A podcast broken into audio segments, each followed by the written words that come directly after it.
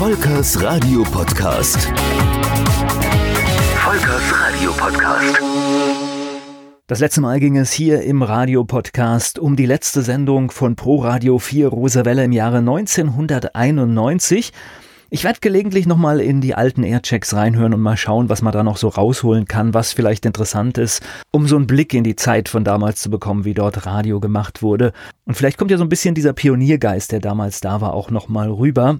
Auch wenn es mir schwerfällt, da reinzuhören, es klingt doch ein bisschen merkwürdig, wenn das so 20 Jahre her ist, aber ich, ich glaube aber für den einen oder anderen Radiofreak ist es vielleicht ganz, ganz interessant, da mal reinzuhören. Die Stunde von 15 bis 16 Uhr bei Pro Radio 4 Rosawelle die bestand vor allem aus Interviews. In den Anfängen wurde ganz witzig äh, der Blumengruß, oder ich weiß gar nicht, wie das hieß. Äh, es wurde täglich mit einem Werbepartner, das war klar, ein, ein Blumenstrauß verlost und dann gab es das Tagesquiz.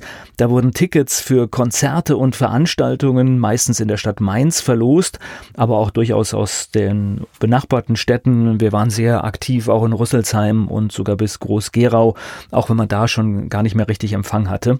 Wenn heutzutage heutzutage die Umfragen stattfinden für die Reichweite der Radiosender, dann machen die Sender oft ganz große Gewinnspiele. Da geht es um 100.000 Euro oder es geht um die Traumreise, es geht um lauter Zeugs.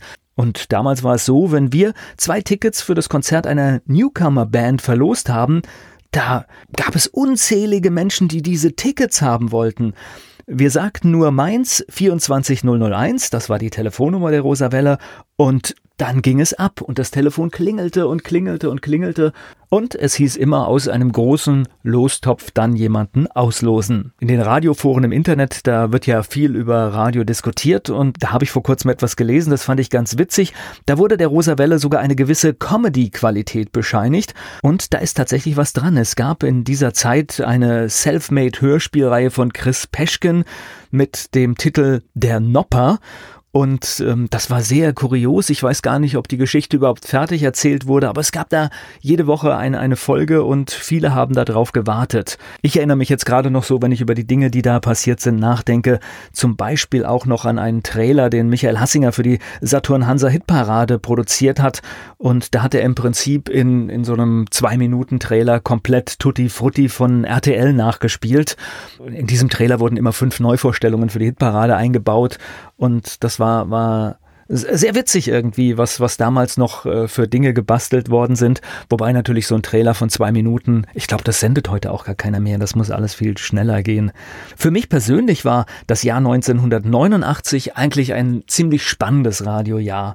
Denn in diesem Jahr war ich für so viele Sender tätig wie, glaube ich, später nie wieder. Also es gab schon mal so Doppelungen. 1992 kam nochmal der Mitteldeutsche Rundfunk zusätzlich dazu. Aber im Jahre 1989 komme ich dann doch auf die stolze Erfahrung, dass ich diese Stunde bei Pro Radio 4 Rosa Welle moderieren durfte. Ich machte einen Ausflug zum Westdeutschen Rundfunk, ich machte Sendungen beim Hessischen Rundfunk und startete dann auch in diesem Jahr meine Tätigkeit für Radio Regenbogen in Mannheim. Und was es dort alles so gab, das gibt's in den nächsten Episoden dieses Podcasts und das ist an dieser Stelle versprochen definitiv immer wieder ein Rückblick auf die Pionierzeiten des Radios in Rheinland-Pfalz, des privaten Radios, des Staats des privaten Radios in Rheinland-Pfalz. Volkers Radio Podcast. Volkers Radio Podcast.